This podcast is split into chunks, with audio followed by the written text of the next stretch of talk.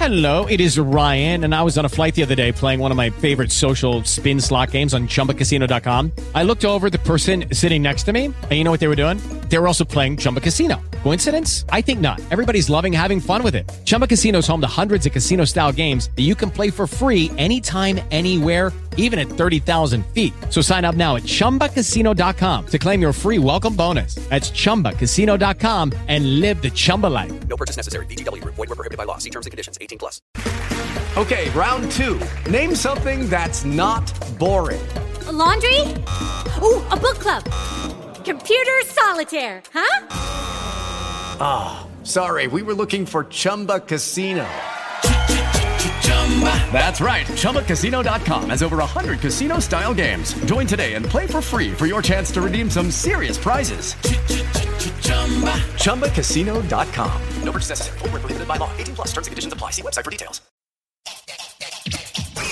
Estás a punto de escuchar tu podcast favorito conducido de forma diferente. Conocerás un podcast nuevo y este mismo podcast con otras voces.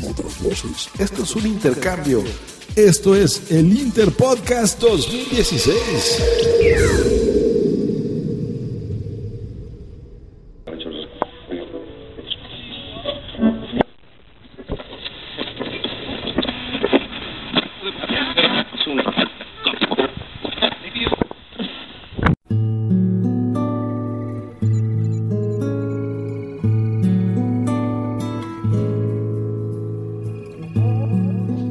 Estás escuchando Conciertos en el living.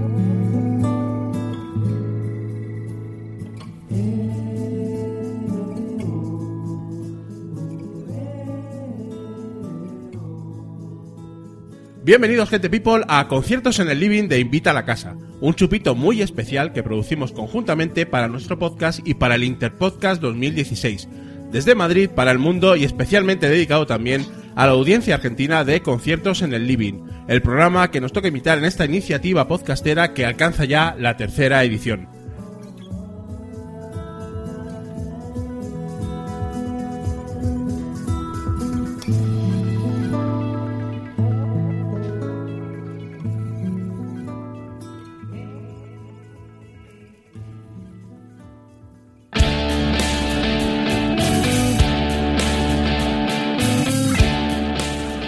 En este episodio tan especial os vamos a presentar la música de Crisálida, una banda zaragozano de rock clásico, elegante, atemporal, con influencias de rock americano sureño, folk rock y country, que llevan desde 1997 batiéndose el cobre en estudios de grabación, escenarios y salas de conciertos para ofrecernos su música, que tiene mucho de verdad.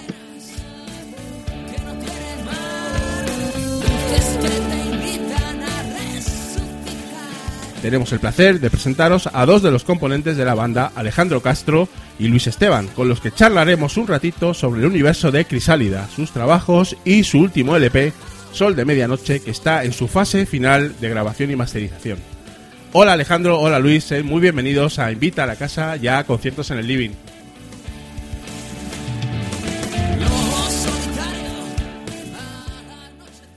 Hola, buenas, ¿qué tal? ¿Cómo estamos?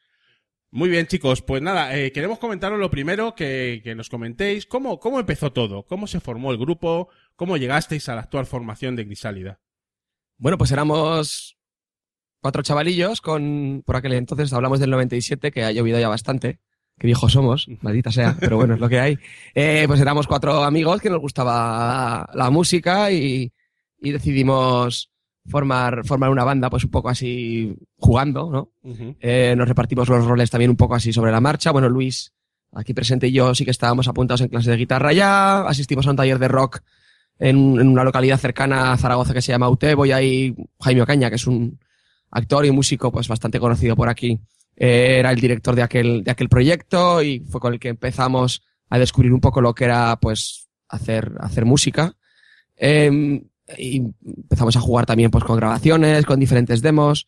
Y todo esto bajo otro nombre. Todavía nos llamábamos Leyenda Negra entonces, un nombre así un poco más, más, eh, Más de la época, más ¿no? oscuro, ¿no? O sea, Exacto, más noventero, de, con aquellas influencias que teníamos entonces, porque claro, han pasado muchos años y hemos evolucionado también mucho. En el 2005 ya fue cuando empezó directamente la banda Crisálida, como tal. pues eso, Diego Sangros al bajo, Alejandro Andrés a la batería, eh, entraron dos, dos piezas clave en, en, la formación, como han sido Raquel eh, a los teclados y Cristina a los coros, acústica y, y también algún elemento de percusión.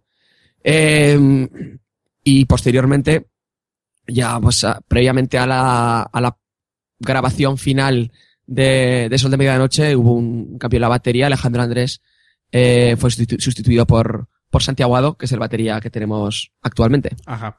Eh, Luis, coméntanos un poquito vuestro, vuestros primeros trabajos, porque eh, habéis publicado antes de, del largo que vais a, que vais a publicar dentro de muy poquito, hay, ah, ya tenéis algún, algún disco, algún EP en el, eh, ahí fuera, ¿no? En, en, MP3 o, bueno, o en disco, ¿no? En el mercado, ¿no?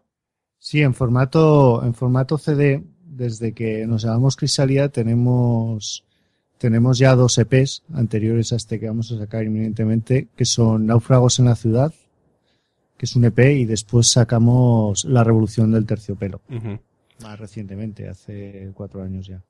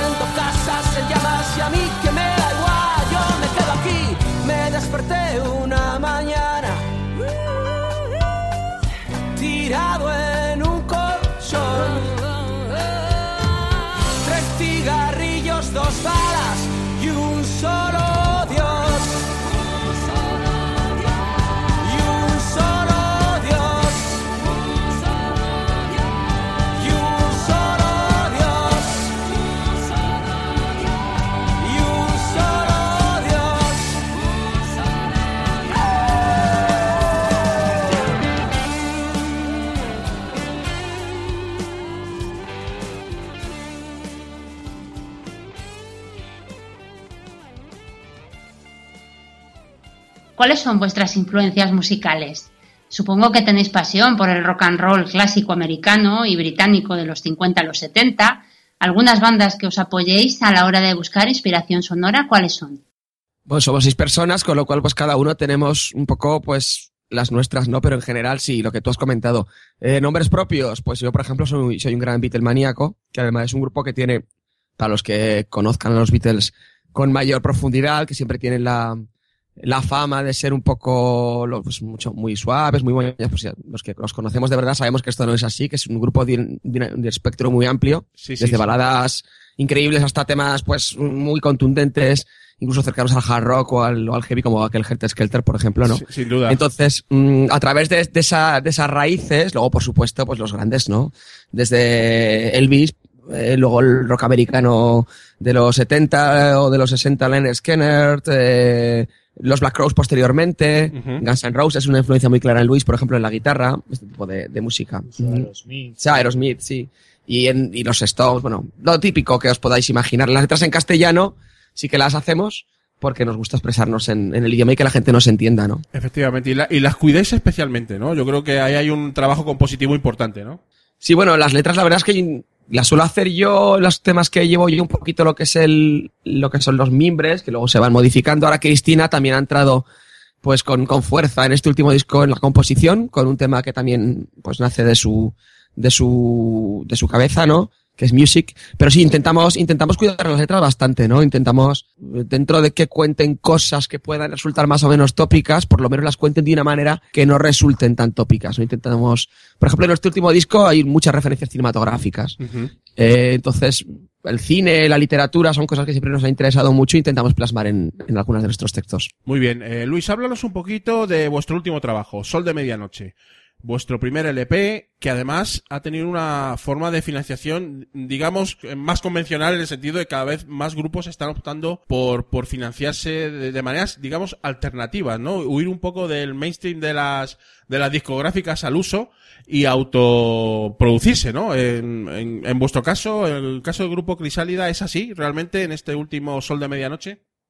Sí, bueno, en realidad buena parte lo hemos financiado nosotros directamente y, y otra buena parte la vamos a financiar con el crowdfunding. Quisimos ser realistas y no quisimos ser muy ambiciosos, sobre todo pues para empezar el trabajo antes y lanzar el crowdfunding una vez eh, exclusivamente para lo que es la producción y grabación de videoclip y demás. Pero buena parte, como lleva un proceso largo de grabación, pues pues ya, ya lo, ya lo veíamos financiado. Sí, desde luego, a ver, es una, eh, es un tema, es, es una novedad que permite un poco a grupos pequeños, pues, eh, no, no tener que avanzar el dinero y, y eso hace pues que al final termines, termina habiendo más discos en el mercado de los que yo creo que habría si no existieran formatos así. Claro. Sí, yo creo, yo creo que, el- apuntando a lo que dice Luis, que más o menos es- es- esa es la clave un poco, ¿no? O por lo menos en nuestro caso es lo que nos va a permitir. El hecho de, de poder contar con, con ese dinero, porque aquí todo es material, desgraciadamente, Sí, sí. eh, pues de una manera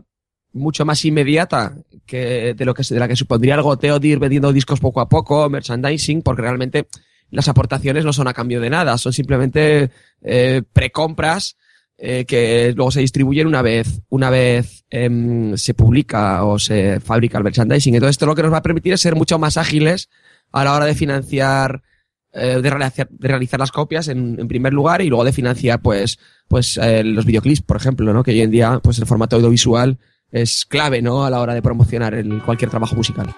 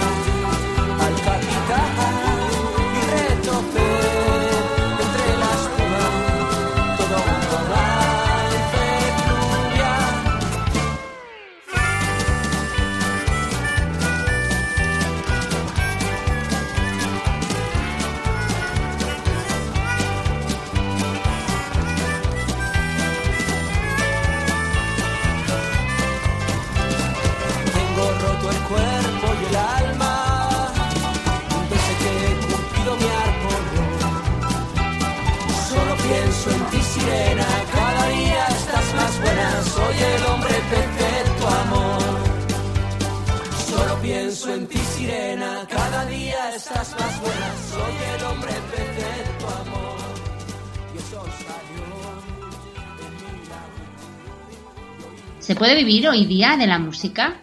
Un grupo como vosotros que se curra conciertos en salas pequeñas por un porcentaje de la taquilla con auto- autoproducción de vuestros trabajos.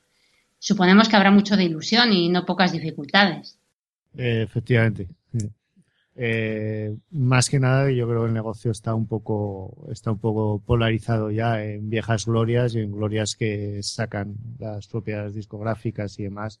Entonces tampoco hay demasiado sitio para lo que son la inversión a grupos nuevos que puedan salir. Yo creo que la- las discográficas no les interesa y la música hoy es un negocio a nivel de afición y demás, pero no, no, no, no puede se- convertirlo y elevarlo a un, a un negocio profesional, el típico grupo como los Rolling Stones que se baten el cobre, como decías, en las salas y luego suben y tal, eso, eso, eso, Eso ya se acabó, ¿no? Sí, yo creo que, que se acabó. Por lo menos de momento. Es una pena, pero bueno, eh, el romanticismo, digamos, sigue ahí, ¿no? Porque no deja de ser también romántico el hecho de, de dedicar el 90% de tu tiempo libre y de, tu, de tus esfuerzos a, a, pro- a producir trabajos pues, que te salen de- desde dentro y de verdad, ¿no? Y es una aventura que cuando nos preguntan, ¿es un hobby la música para vosotros? Pues, pues no, yo no lo definiría como un hobby. Para mí es una parte central en mi vida. La única diferencia es que no podemos vivir exclusivamente de eso. Claro, porque Eh, el pero trabajo es profesional, o sea, es- está claro. O sea, otra Mm. cosa es que, bueno, que las circunstancias eh, no nos permitan, eh, pues, solamente vivir de la música, ¿no? Pero los trabajos que hacéis, evidentemente, son, pues, eh, muy profesionales, ¿no? Y así, así lo, lo escuchamos, ¿no?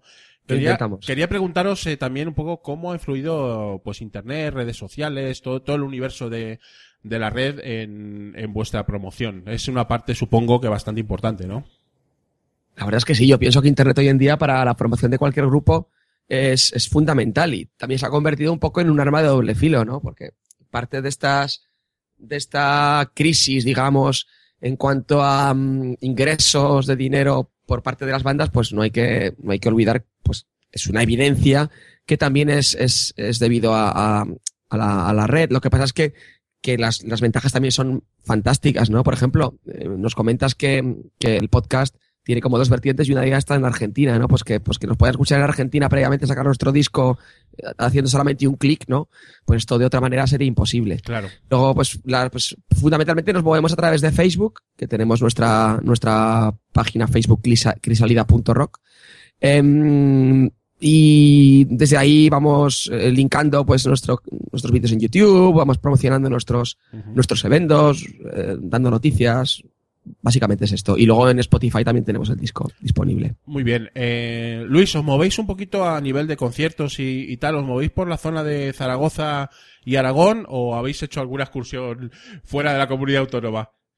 Hemos hecho excursiones por, por, por Madrid, básicamente, y sobre todo por, por, por localidades más pequeñas de, de la comunidad, ¿no? De la comunidad de aquí. Por Madrid hemos ido algunas veces. Eh, Sí, hace ya un tiempo, sí. Hace un tiempo que no, que, que no vamos por ahí, pero bueno, seguro con el nuevo trabajo sí que nos acercaremos. Lo que pasa es que se trata, es un tema bastante caro, sobre todo cuando somos seis personas en el grupo, pues que tienes que dormir, que tienes que desplazarte y tal. Y las salas están por pagar poco. Claro. Bueno, de, de hecho, muchas veces, y esto yo creo que es- una reclamación que deberíamos hacer, muchas veces es al revés, ¿no? Ahora tienes que pagar por alquilar una sala y eso, pues. Sí. y nosotros entendemos que eso es un negocio y que ellos tienen que. eh, no pueden. No pueden arruinarse, pero tampoco es cuestión de que ellos arriesguen cero y nosotros 100.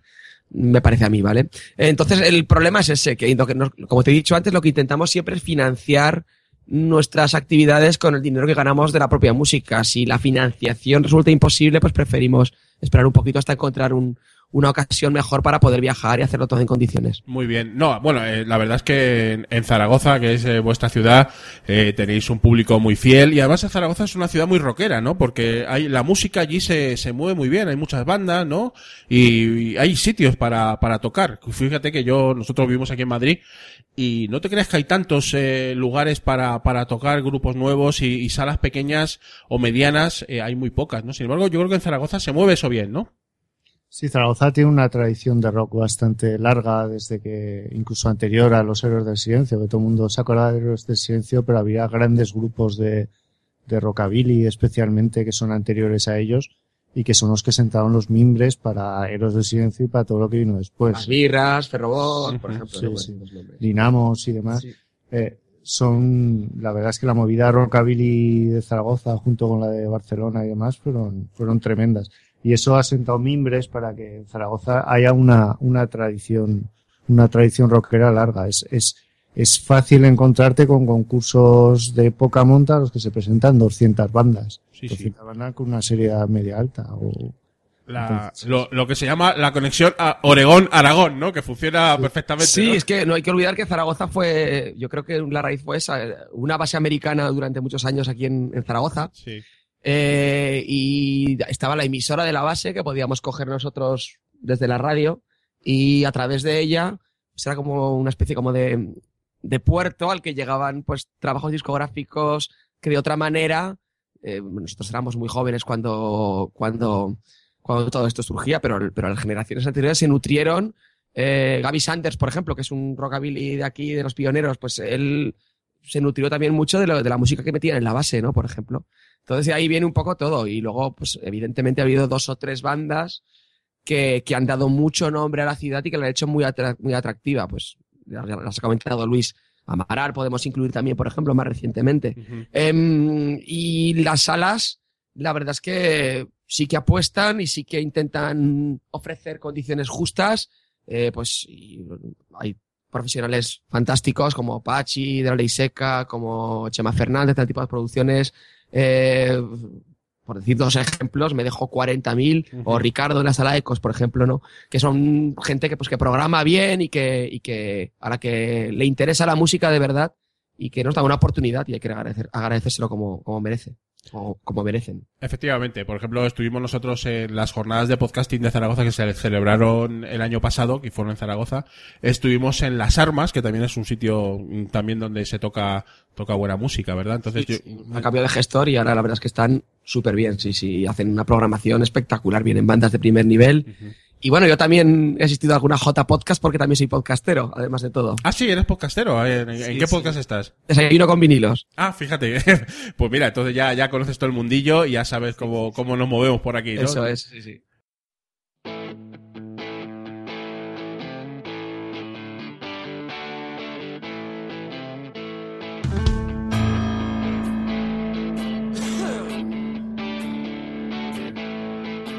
El primer día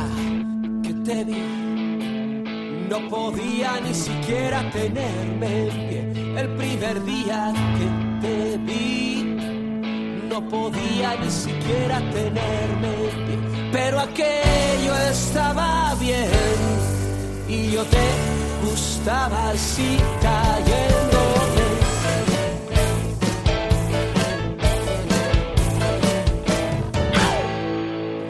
Semana después. No podía ni siquiera tenerme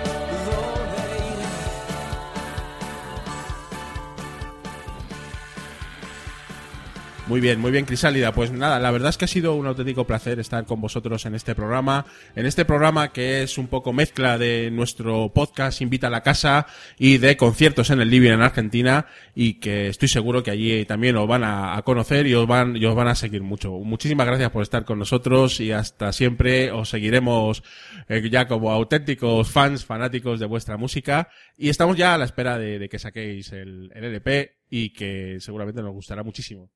Bueno, sí, la verdad es que, que básicamente estad, permaneced atentos, porque el 11 de junio en principio va a ser la presentación, eh, van a ser 11 temas, eh, con un diseño pues yo creo que muy atractivo, a, ca- a cargo de otro podcastero también de Xcarama la Vida, charlando de TVOs, que también es diseñador y... Y, charlando de TVOs y, y otros vicios aún más feos, ¿no? Eh, exactamente, o sea que aquí estamos todos todos relacionados. Está todo relacionado. Sí, bueno, y la verdad es que estamos muy contentos con el resultado, así que pronto lo conoceréis. De hecho, posiblemente eh, vayamos mostrando adelantos en breve. Fenomenal.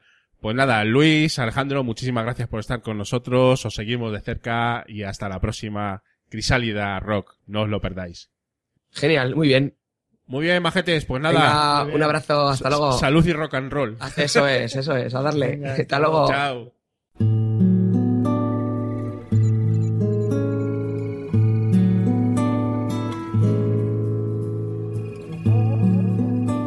Estás escuchando Conciertos en el Living.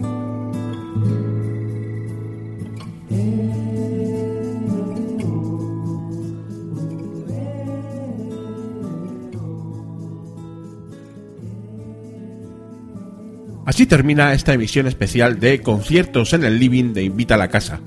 Recordándoles que pueden acceder a más información sobre Crisálida y otros artistas a través del sitio web conciertosenelliving.com e invita a la casa podcast blogspot.com.es. También puedes seguirnos a ambos programas en Facebook, Twitter y consultar el Instagram de Conciertos en el Living.